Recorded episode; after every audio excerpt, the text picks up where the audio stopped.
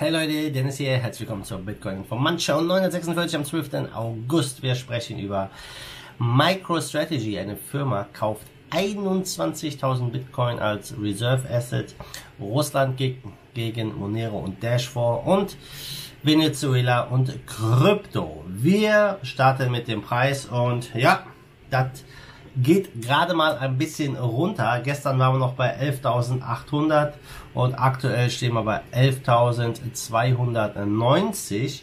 Ähm, der Bitcoin hält sich über die 11. Ich würde sagen, das ist ein gutes Zeichen. Vielleicht gehen wir nochmal runter auf ja, 10.400, 10.500 und dann geht's wieder hoch. Wird sich zeigen. Interessant aber gestern, als ich äh, ja den Fear and Greed Index gezeigt hatte, der war ja recht hoch und ja, kurz danach ging es schon abwärts. Also scheint der gar nicht so schlecht zu sein, der Index. Ja? Gucken wir aber erstmal rüber zu MicroStrategy. Ja, MicroStrategy, Unternehmen von der Nasdaq, ähm, börsennotiert, also ja, Business Intelligence Unternehmen, was genau die machen, kein Plan, ja, aber die haben jetzt als erstes börsennotiertes Unternehmen Bitcoin im Rahmen ihrer Kapital Kapitalallokationsstrategie gekauft und insgesamt waren es 21.454 Bitcoins im Wert von über 200 Millionen Euro. Nicht schlecht, nicht schlecht.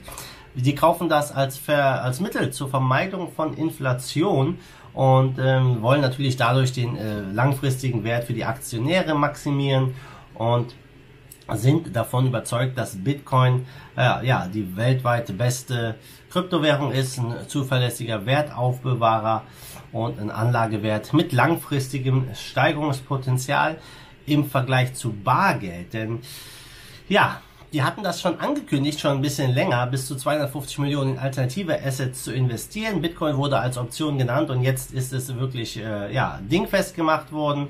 Und ähm, die glauben halt durch das ganze Drucken der, äh, Drucken der Zentralbank, diese ganzen Gelder, die gerade neu kreiert werden, ähm, dass es cleverer ist, Bitcoin zu kaufen. Und ja, ist es, liebe Leute, ihr habt da einen richtigen Move gemacht, keine Frage. Und äh, sie glauben halt auch, dass ähm, ja, der Dollar weiter sich schwächen wird durch diese Gelddruckerei, Geldschwämme. Und ähm, deswegen hat der CEO einfach gesagt, es ist nicht so klug, einen großen Teil von US-Dollar zu halten. Und ja, das hat natürlich viele, viele Unterstützer gefunden in der Kryptoszene, die das äh, als wirklich guten Move sehen. Und ich glaube, das könnte die Runde machen, ja dass einige Unternehmen anstatt Cash jetzt Bitcoin als Reserve Asset halten. Und stell dir mal vor, so Unternehmen wie Apple, die mehr Cash haben als die gesamte Kryptokapitalisierung, als den gesamten Bitcoin-Wert. Ja, wenn die mal ein bisschen Bitcoin kaufen, das könnte dann ein paar nette Auswirkungen haben. Ich bin gespannt.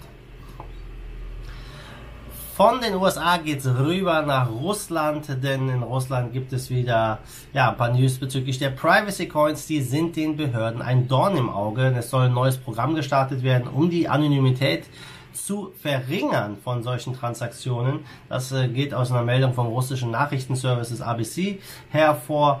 Und ähm, die haben jetzt ein neues Projekt, das nennt sich Transparent Blockchain. Das ist ein letztendlich ein äh, Regierungsdienst zur Bekämpfung von Geldwäsche und Terrorismusfinanzierung und die planen halt den Aufbau einer neuen Analyseplattform und äh, die wollen dadurch die Verfolgung von Kryptotransaktionen, äh, ja, die Anonymität verringern und das Ganze mit Hilfe künstlicher Intelligenz. Und ja, mal gucken, inwiefern da das dann Früchte trägt. Das Projekt ähm, Transparente Blockchain ja, und künstliche Intelligenz, ob das dann ja von großen Erfolg gekrönt ist oder nicht. Und man will da nicht nur Bitcoin-Transaktionen, Ethereum und Omni-Transaktionen ähm, de-anonymisieren, sondern vor allem auch Dash und Monero.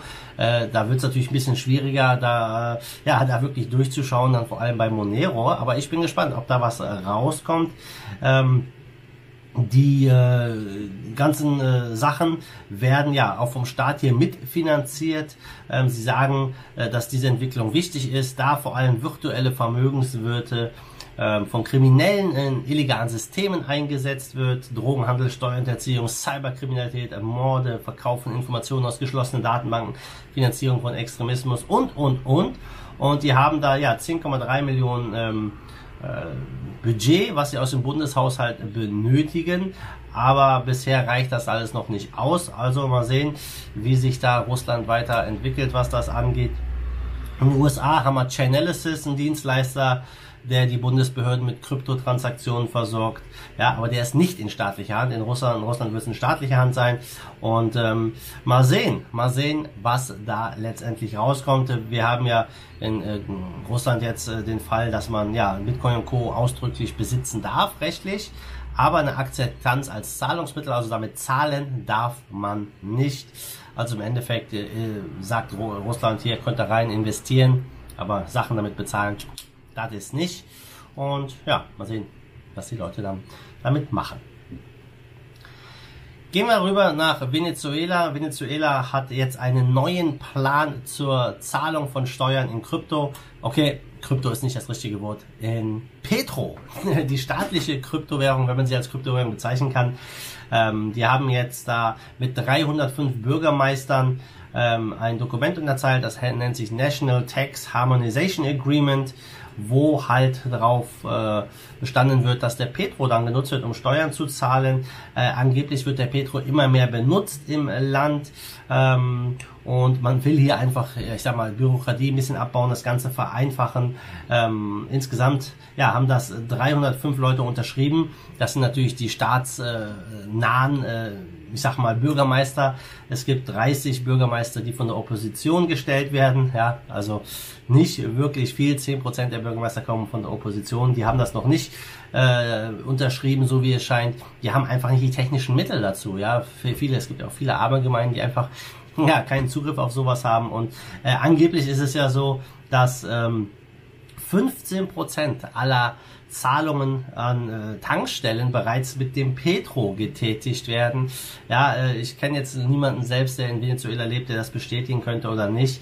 Äh, man hört ja äh, immer wieder sehr verschiedene Sachen aus Venezuela. Die einen sagen, hey, das wird gar nicht genutzt, dann hören wir wieder Sachen, ja, es wird doch genutzt. Und hier angeblich jetzt 15% aller Zahlungen, das wäre schon eine ganze Menge.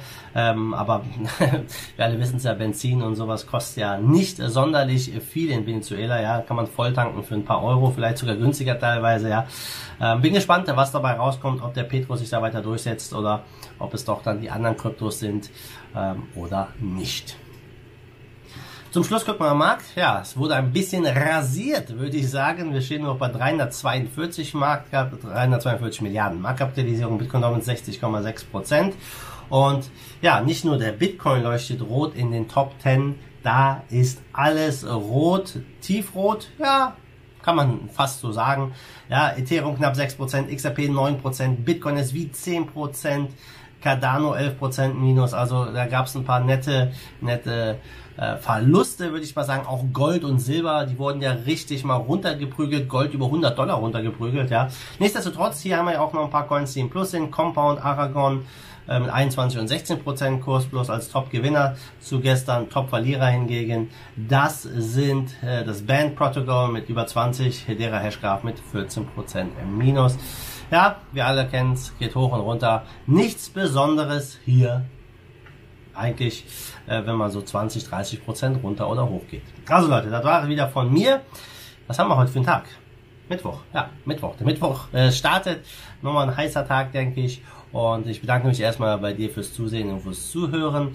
Und ich werde dann noch die Tage den Gewinner ziehen von dieser, von der Dash-Geschichte. Wer das noch nicht gesehen hat, das Interview und der Talk mit ähm, Jan-Heinrich Meyer von Dash Embassy und Andreas Meyer von Bitku. Ja, checkt nochmal meinen Kanal aus. Da hat man ein cooles Interview, einen coolen Talk gehabt. Und da wird auch eine Verlosung stattfinden. Das werde ich dann, denke ich mal, am Freitag dann noch ziehen, die Gewinner. Und ja, dann wie immer, bis morgen. Also, mal Dude, schwenkt the hood. Let's fight the force of evil in Bitcoin and cryptocurrency we trust. Bam!